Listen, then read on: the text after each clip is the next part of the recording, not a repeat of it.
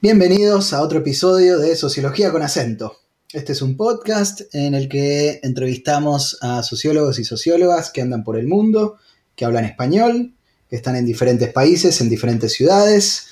La idea es tender puentes, conocerse, aprender de la trayectoria y el trabajo de sociólogos y sociólogas en diferentes países. Ah, voy a empezar de vuelta. ¿eh? Vale.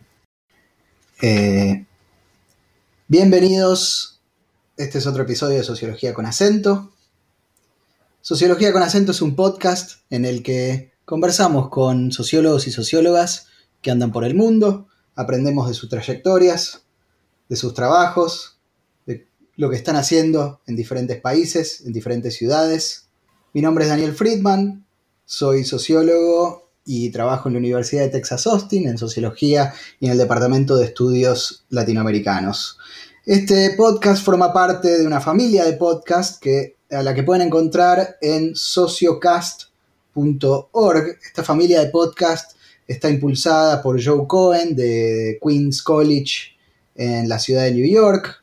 Eh, Joe Cohen con otros colegas hacen un podcast que se llama The Annex y hay otros podcasts más eh, en inglés que están, eh, forman parte de, de, este grupo de podcasts. También colabora en la postproducción y la investigación, Orlando Hernández, un estudiante de aquí de la Universidad de Texas en Austin.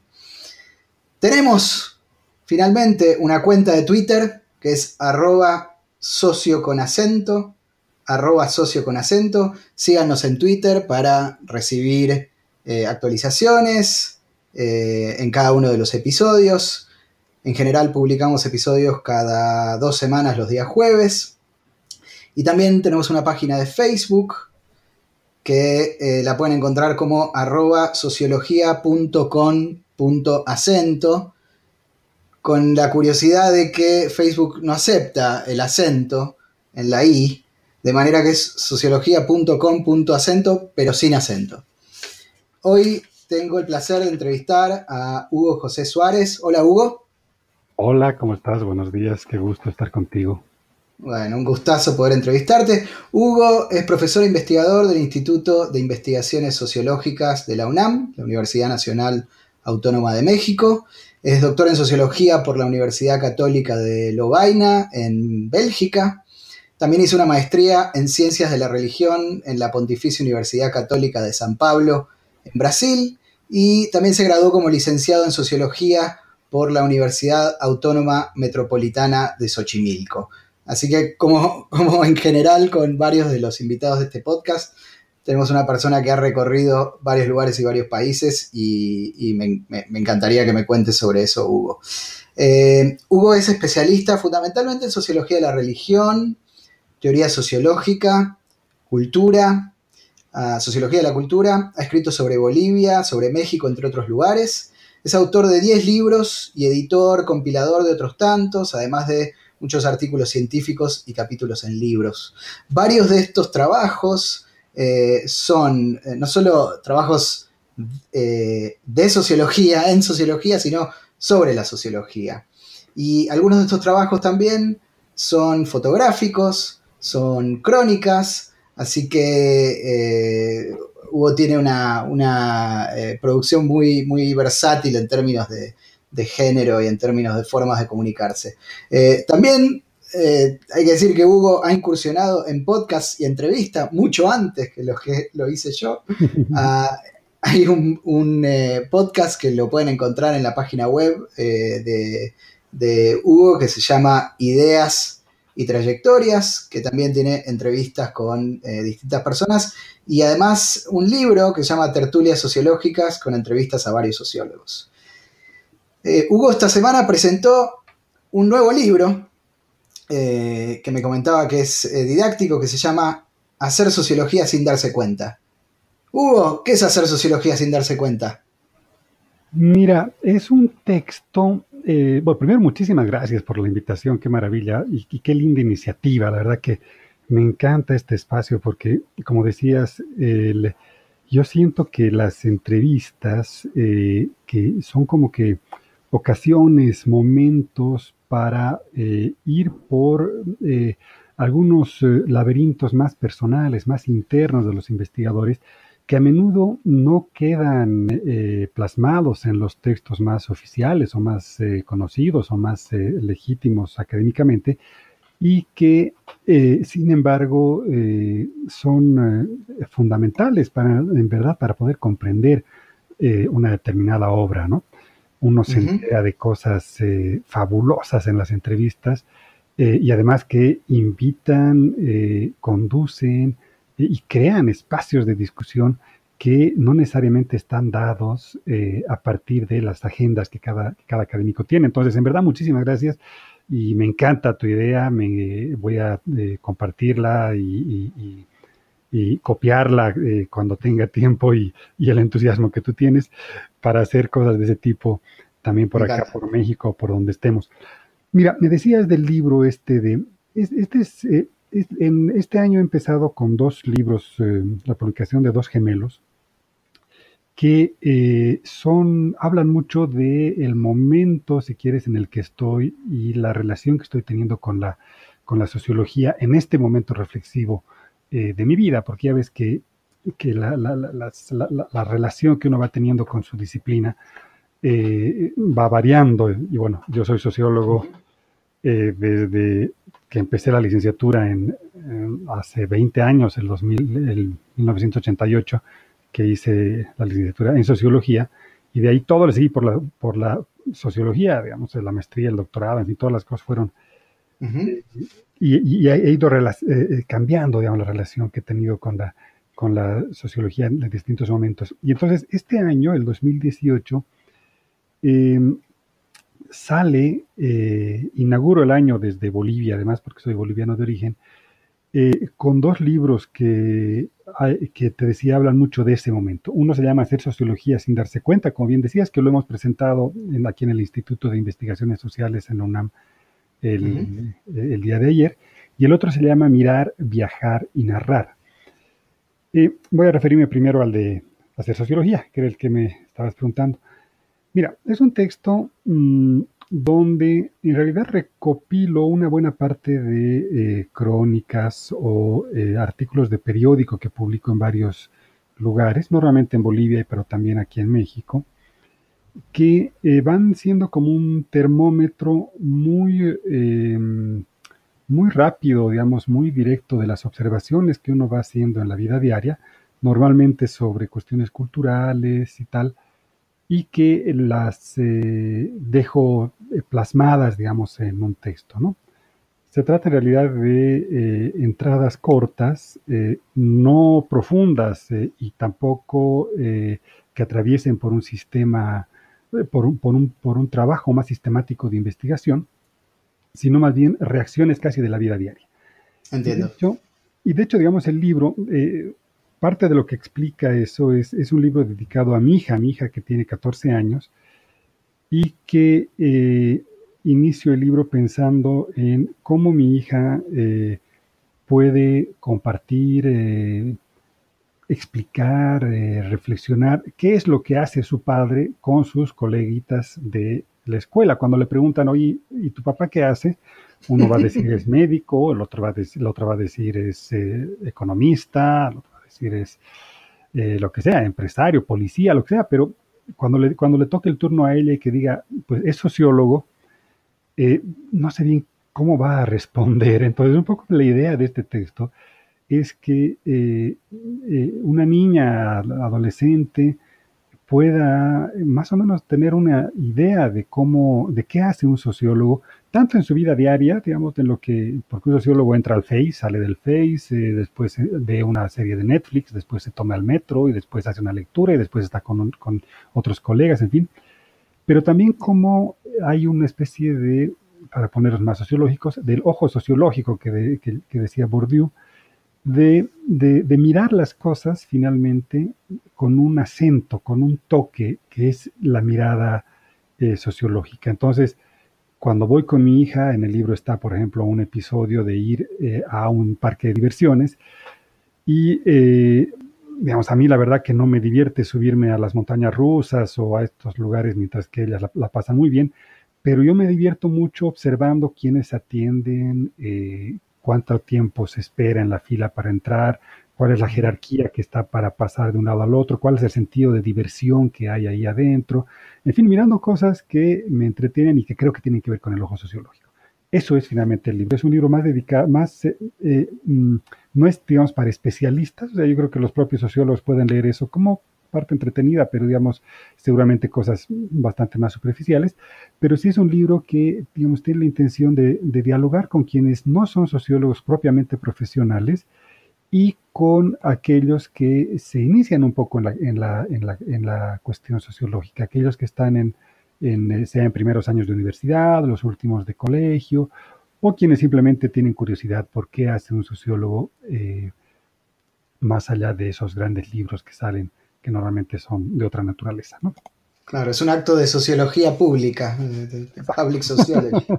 exactamente, exactamente. Y contame, me decías que sos boliviano, eh, pero tu, tu, tu, tu, carrera, tu licenciatura en sociología la iniciaste en México. ¿Cómo, cómo empieza la historia? ¿Cómo, cómo llegás de Bolivia a México eh, a estudiar sociología? Sí, mira, mi, mi, mi, carrera en realidad es muy itinerante eh, por múltiples razones. Lo primero es que cuando yo estaba muy chico, tenía 18 años, bueno, como todos, digamos, cuando te toca elegir una carrera. Eh, yo soy boliviano de origen, he vivido toda, aunque nací en España, pero digamos, toda la vida la, la vivía eh, en Bolivia. Eh, cuando ¿Tus padres bolivianos? Mis padres bolivianos, correcto. Mi padre murió, de hecho murió en la dictadura boliviana, y mi madre vive todavía en La Paz con mi hermana. Y cuando tocaba, digamos, escoger carrera, escogí venir a, México a hacer una licenciatura, entonces me lancé eh, para allá, era lo, para lo que alcanzaba la economía familiar y la tradición mexicana de, influencia de las ideas en, México, digo, en Bolivia. Entonces, em, decidí venirme para acá. Acá terminé, hice la licenciatura en la Universidad Pública, en la UAM. Terminé eso y un poco motivado por razones más mm, eh, político-religiosas, me fui a Brasil a hacer una maestría en ciencias de la religión, un poco persiguiendo, tratando de comprender la cuestión de la teología de la liberación allá en Brasil, que era un polo significativo. Después, y cuando decís motivaciones político-religiosas, eh, en términos de investigación en términos de tu propia vida y tus intereses religiosos y políticos? Mira, en ese momento era más bien eh, era un momento, yo creo que ahí hubo varios momentos, digamos, en mi relación con la propia sociología. En cuanto acabé la carrera, era un momento en el que tenía eh, más intención emocional y política que intención analítica, ¿no? Que eso se revirtió ya cuando hice el doctorado, porque ya ves que en el doctorado tienes que eh, poner, trabajar, digamos, de otra manera las emociones y las posiciones, ¿no? Se te disciplina, sí. sí, exactamente. Entrada a la disciplina, digamos, para, entonces, ese fue... Y bueno, en, Brasil estuve un rato y de ahí acabé el, posgrado y me fui a Bolivia. En Bolivia estuve un rato también trabajando, haciendo varias cosas. Y rápidamente eh, fui a Bélgica y gané una, beca. Y bueno, la, Universidad Católica de Lovaina tenía también una tradición muy importante de una relación con eh, Bolivia, eh, en general con América Latina y con algunos países que eh, formó mucha gente, muchos sociólogos salieron de allá. Ah. Eh, pero eh, con Bolivia particularmente había toda una historia, incluso familiar.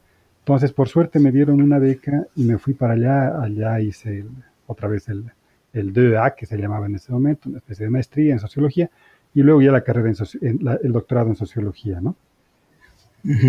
Después terminé. ¿Cómo fue, ¿cómo, fue, ¿Cómo fue llegar a, a Bélgica?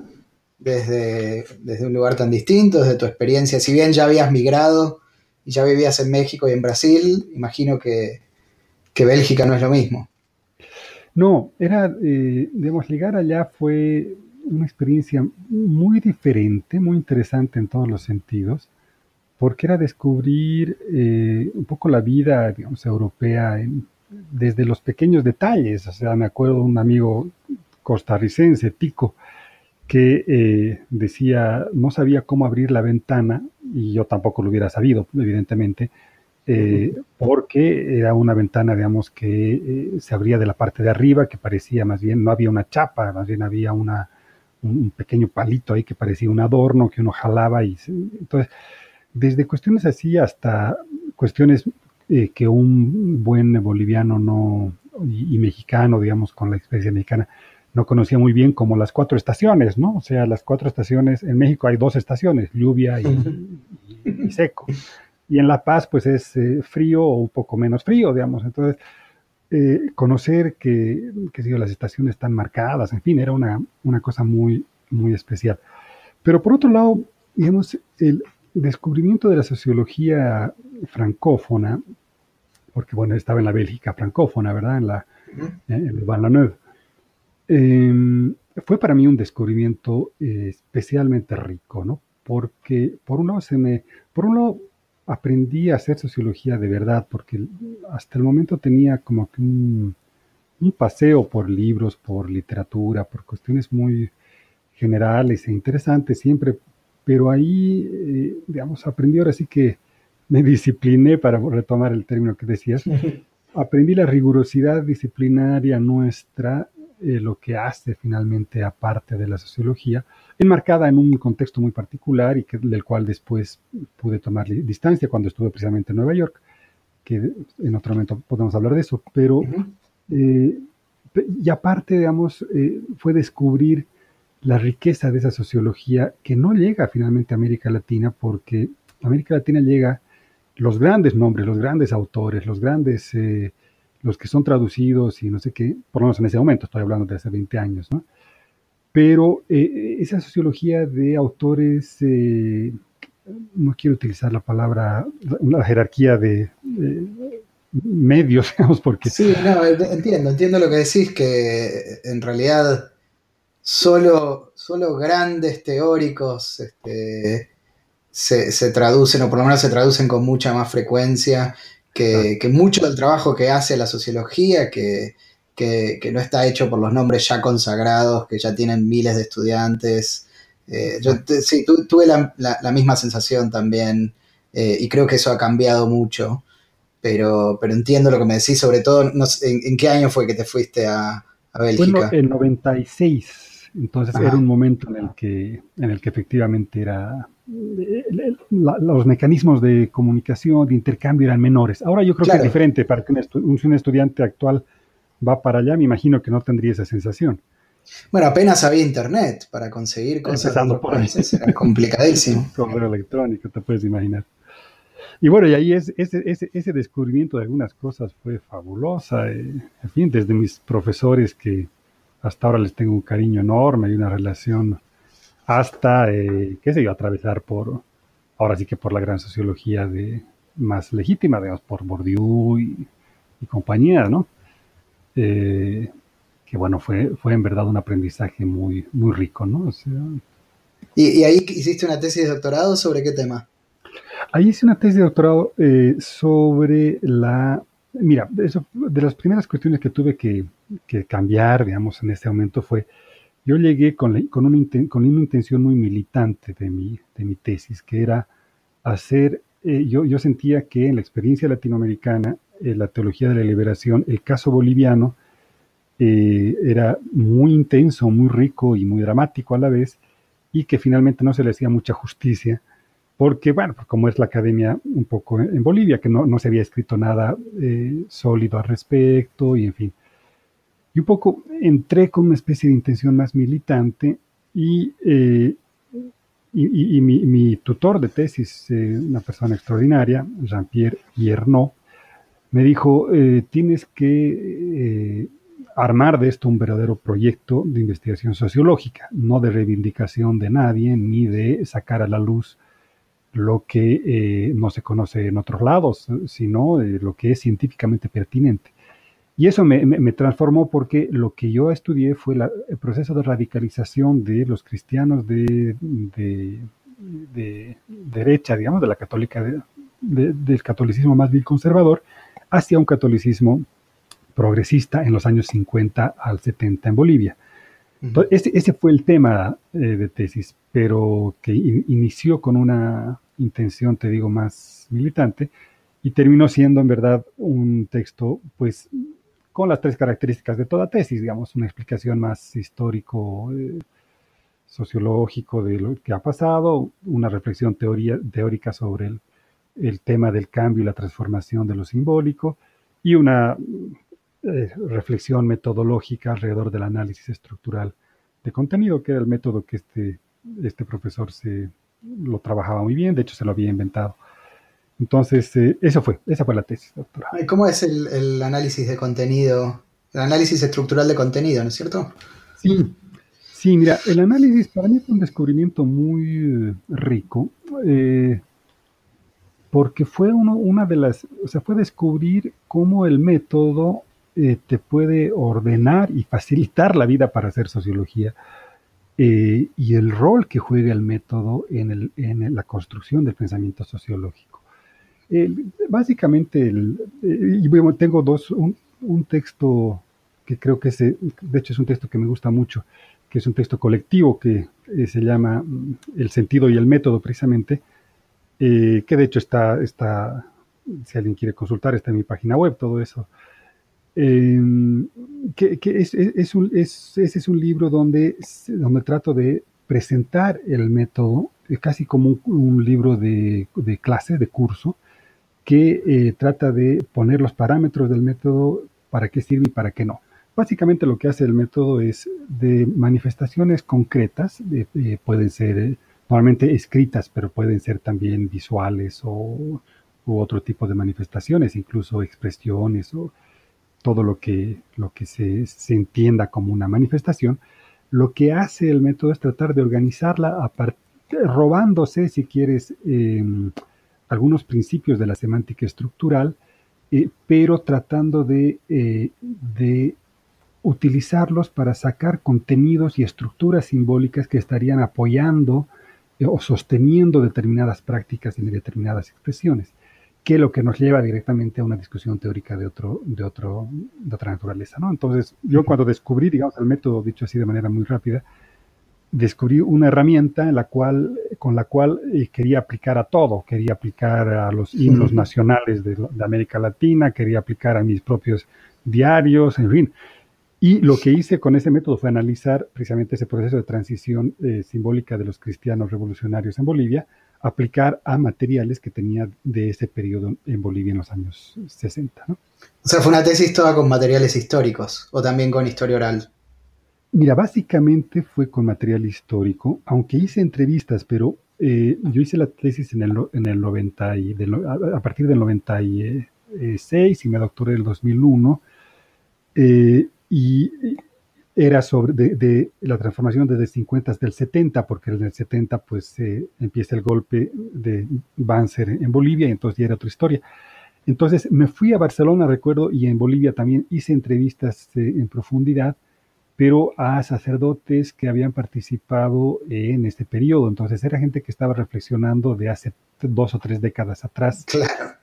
Entonces, la, la, era materiales muy específicos y que requerían un trabajo menos eh, de, otra naturaleza, ¿no? En cambio, con los otros textos que me encontraba eran más bien textos escritos en la época que sí podía trabajarlos de una manera mucho más eh, directa, ¿no? Ah, claro. ¿Y, ahí regresas a México y o, Fíjate que acabo el, doctorado, digamos, con, con, todo eso muy feliz y me voy a, a Bolivia. En Bolivia empiezo a trabajar, de hecho trabajaba en Naciones Unidas eh, con Fernando Calderón, que es un, sociólogo eh, también muy, muy conocido, muy interesante, que vive en Argentina, de hecho, eh, y también en varias universidades.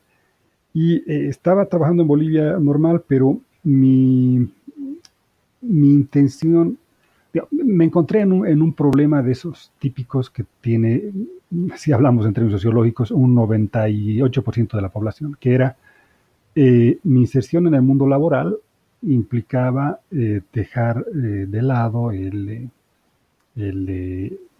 lo que realmente quería hacer, que era hacer sociología. Entonces podía insertarme, trabajaba digamos, muy bien, ganaba relativamente bien, podía insertarme o en el Estado o en las ONGs o en la cooperación internacional, tenía varias digamos, competencias que se, que, se valoraba en ese mercado, pero la sociología la hacía, daba clases en las noches o los sábados, eh, mis investigaciones las hacía eh, los fines de semana. entonces, en verdad, eh, dije, quiero buscar algún lugar donde, em, donde pueda dedicarme a la sociología de tiempo completo, que es lo que me gusta. Y es, empecé a buscar eh, trabajo, busqué en muchos lugares, la verdad que, y bueno, salió en México una posibilidad. Bueno, me vine, estuve primero por el interior, por el Colegio de Michoacán, la Universidad de Guanajuato, y después, hace un poco más de 10 años, se abrió una posibilidad aquí en el Instituto de Investigaciones Sociales de la UNAM. Eh, concursé y por suerte quedé y aquí me tienes. Ah, y, cuando, eh, bueno, cuando volviste a México, eh, empezaste a hacer investigaciones ahí en México también, ¿no es cierto? Correcto. De hecho, digamos, en cuanto llegué a México, desde hace 10 años, mi, mi, digamos, mi, mi, punto de investigación, mi lugar de investigación es México y básicamente todo lo que he hecho en este tiempo, eh, hasta, hasta hace un año, hasta hace dos años que es que me he vuelto a meter eh, un poco en Bolivia paralelamente, eh, son textos sobre la cuestión religiosa en México, que es lo que, lo que he venido trabajando durante todo este tiempo. ¿Y qué es lo central del tema de, la religión en los barrios, ¿no es cierto? De, cómo fue, cómo se fue alterando, digamos, cuáles son los, los temas que más te, te apasionaron de los que escribiste? Mira, a mí me encantó, eh, primero, eh, yo soy un sociólogo eh, muy cercano a la, muy influido por la cuestión antropológica en realidad, entonces me, me gusta más que analizar los grandes, qué sé yo, partidos políticos, ¿no? o no sé, otro tipo de temas que también pueden ser interesantes. Me gusta el contacto directo con el campo y con campos muy acotados, o sea, suelo ser muy parroquial. Sí, eh, y, me gusta mucho eh, tener un terreno muy concreto, muy material, el cual pueda eh, recorrer una y otra vez etnográficamente, y además como soy fotógrafo también y me encanta la fotografía, me gusta poder estar en los lugares y, ahora sí que retomar esa parte de la, de cierta parte de la sociología un poquito olvidada o no, eh, y que la antropología la tiene muy desarrollada, que es esa idea de, estar en el terreno y oler las cosas, eh, sentirlas, eh, en fin, utilizar todos los sentidos para aprender lo que uno está mirando. Eso por un lado. Y por otro lado, me gusta más que las instituciones más grandes o legítimas, en fin, eh, me gusta mucho el, eh, sujeto, ¿no? Eh, entonces, en, mi caso es el barrio, o sea, estudiar en el barrio, meterme al barrio y comprender al creyente que está ahí adentro, ¿no?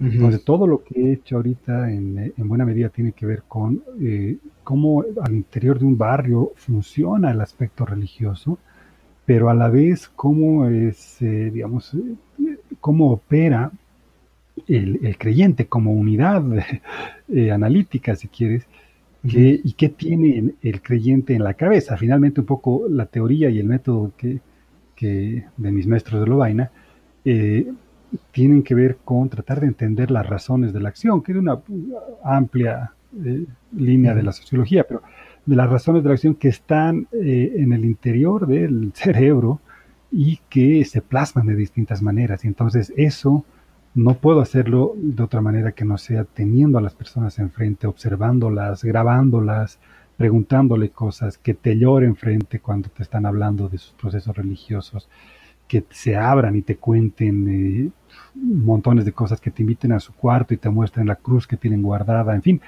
Esa es la sociología que a mí me gusta, una sociología muy a la Berman, de hecho, muy como Marshall Berman, que hacía sus cosas desde el suelo, o, de tantos otros sociólogos que, les gusta hacer eh, estar en el, en el mero terreno, ¿no? Y desde ahí tratar de pensar las cosas. Y, eh, en términos, usando esos métodos, ¿qué, ¿cuáles son los, lo, qué es lo que has descubierto en términos de qué tiene el creyente en la cabeza en un barrio de la Ciudad de México que, que, más nos, sorprende, digamos? Sí, mira, por un lado, eh, la cuestión de la diversidad en lo local, digamos, más común. Eh, me ha impresionado que en un, kilómetro cuadrado, dos kilómetros cuadrados, eh, la, diversidad religiosa en un ámbito popular es enorme. Entonces tú te puedes encontrar desde religiones orientales hasta, teología de la liberación o movimientos pentecostales, o sea, todo en, una relativa homogeneidad sociocultural y, y en, no más allá de dos kilómetros cuadrados. realmente es una diversidad y una vitalidad que no se ve en otros lados. empezó, a cortar un poquito. A ver. Sí, hola, hola. Ahí estamos. Hola, hola, seguimos. ¿Me escuchas? Sí, sí. ¿Estamos? Eh, sí, creo que vas a tener que volver a que, volver a empezar esa respuesta y después la empalmo. Va. Entonces, lo que a mí me gusta es eh, tratar de entender lo que la gente está haciendo en la calle. En lo que encontré en, este estudio, que fue el estudio sobre la colonia eh, Ajusco, una pequeña colonia aquí en la Ciudad de México, fue por un lado la vitalidad de la experiencia religiosa. Impresionante, digamos, la, cantidad de personas y de diversidad que uno tiene ahí en la, en la colonia. Es realmente en un kilómetro cuadrado, en dos kilómetros cuadrados, eh, tienes desde religiones orientales hasta eh, eh, religiosidad popular o, teología de la liberación o pentecostalismo. Todo en dos kilómetros cuadrados. Pero por otro lado, me llamó muchísimo la atención el, encontrar eh, que, ahora, ahora hablando del creyente y no del campo, digamos, para ponerlo en términos de Bourdieu, eh, la manera como los eh, creyentes están en un momento de construcciones de sentido, trayendo sus, tomando de lo, que, de lo que encuentran un poco del mercado cultural, y reelaborándolo eh, de una manera absolutamente libre eh, y encontrando nuevas, eh, nuevas, mm, nuevas transacciones, nuevas combinaciones tremendamente interesantes. Por ejemplo, de pronto tienes alguna persona que puede tener una devoción que, aparece, que parece muy, muy cruda, como la devoción a la Santa Muerte, por ejemplo, pero que a la vez te habla de la energía cósmica eh, y junta las dos cosas, ¿no? O alguien que es un devoto de la Virgen de Guadalupe y que a la vez eh, piensa que eh, siente la presencia de Dios en un equinoccio. o cuestiones así, digamos, esa capacidad que está teniendo el sujeto ahorita de administrar distintos registros culturales eh, me parece asombrosa y tremendamente interesante y creativa, ¿no? Y hay, hay un, ¿cómo, es el diálogo en sociología de la religión entre la sociología de religión de la religión latinoamericana, eh, la este, anglófona, la francófona? Eh, porque me decías que, digamos, fuiste moviéndote entre, entre tradiciones y además pasaste una temporada en New York que me dijiste que, que tuvo algún efecto. Eh, ¿Cómo es ese, ese diálogo entre distintos lugares con gente interesada en estos temas? Mira, mm, hay distintas cosas que, decir en ese, en ese punto. Eh, la parte de la, de la digamos, eh, yo me he movido con más holgura, digamos, en la sociología de la religión europea, digamos, francófona y, poco, bueno, lo que pasa en Inglaterra y, en, eh, en em, Italia, en fin, eh, en esas asociaciones en las que he participado, y en la latinoamericana, ¿no? Donde pues participo de todas las que, las que te puedas imaginar. en Estados Unidos he estado mucho menos y en verdad la academia, la academia americana la conozco muy, muy mal. Eh, y ahorita voy a volver a, qué, fue mi, descubrimiento neoyorquino y mi fascinación por la sociología americana, que lamentablemente no la, no la conocía y creo que hay una faceta medio desconocida para los latinoamericanos de, la de la sociología americana que hay que, hay que tender puentes urgentemente. Eh, pero mira, yo siento que eh, la sociología mm, francófona o europea eh, es una, eh, en el, campo de la religión, digamos, particularmente, es una planadora, digamos, que tiene una tradición muy larga, digamos, grandes eh, clásicos, y que tiene un dinamismo tremendamente grande y que es a la vez muy eurocéntrica, ¿no? Como, como critica Dussel en, en varios textos.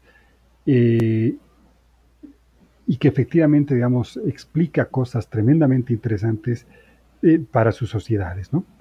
La sociología latinoamericana es, eh, tiene, en, el caso, digamos, de la religión, se ha institucionalizado de menor manera, o sea, más, más reciente, ¿no? mucho más reciente, pero el pensamiento y la reflexión sobre la religión tiene igual muy larga, larguísima data, eh, pero no pensado, sistematizado como reflexión sociológica.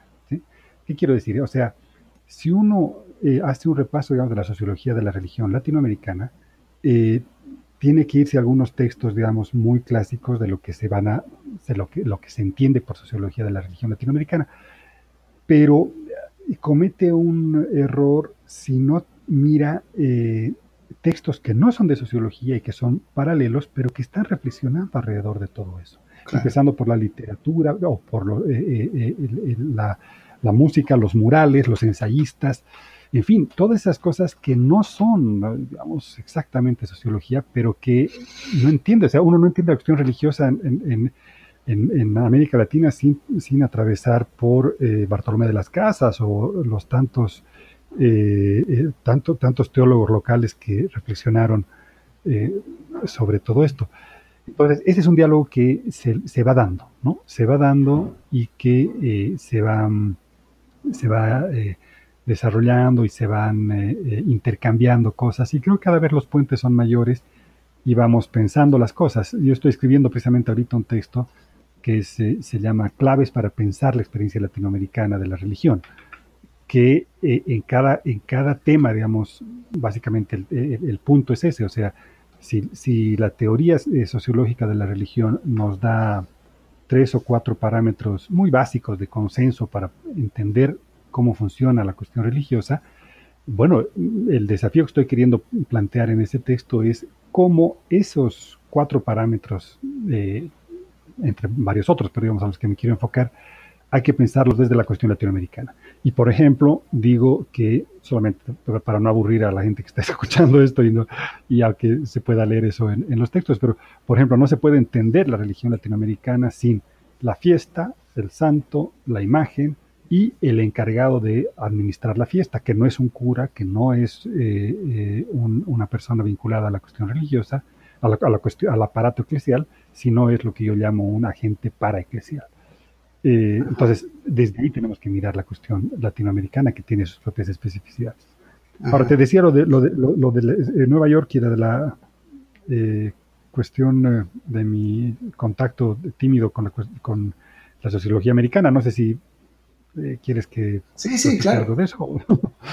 no, mira, te decía que para mí, como, como, mi, como soy latinoamericano hecho y derecho, digamos, boliviano y con una y que vivo en México y a, la vez eh, mexicano, en fin, y, eh, y de formación eh, ya propiamente sociológica en, en, Europa, mi contacto con la Academia Americana fue más bien de lecturas y secundario, ¿no? Porque no, no, no, tuve acceso.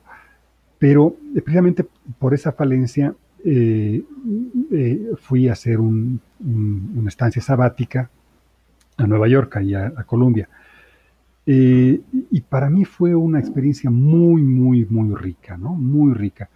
De ahí saqué, de hecho saqué un libro que es muy narrativo, que se llama Un sociólogo vagabundo en Nueva York, eh, que es eh, básicamente cuentitos o pequeños extractos muy rápidos de, de, qué es la experiencia de un latinoamericano allá, desde la vida diaria, pero sobre todo fue un descubrimiento de de ese diálogo que me parece, me puedo equivocar porque no conozco bien, pero de ese diálogo tan rico que tiene eh, la sociología americana con, eh, con la, antropología, con la etnografía, eh, con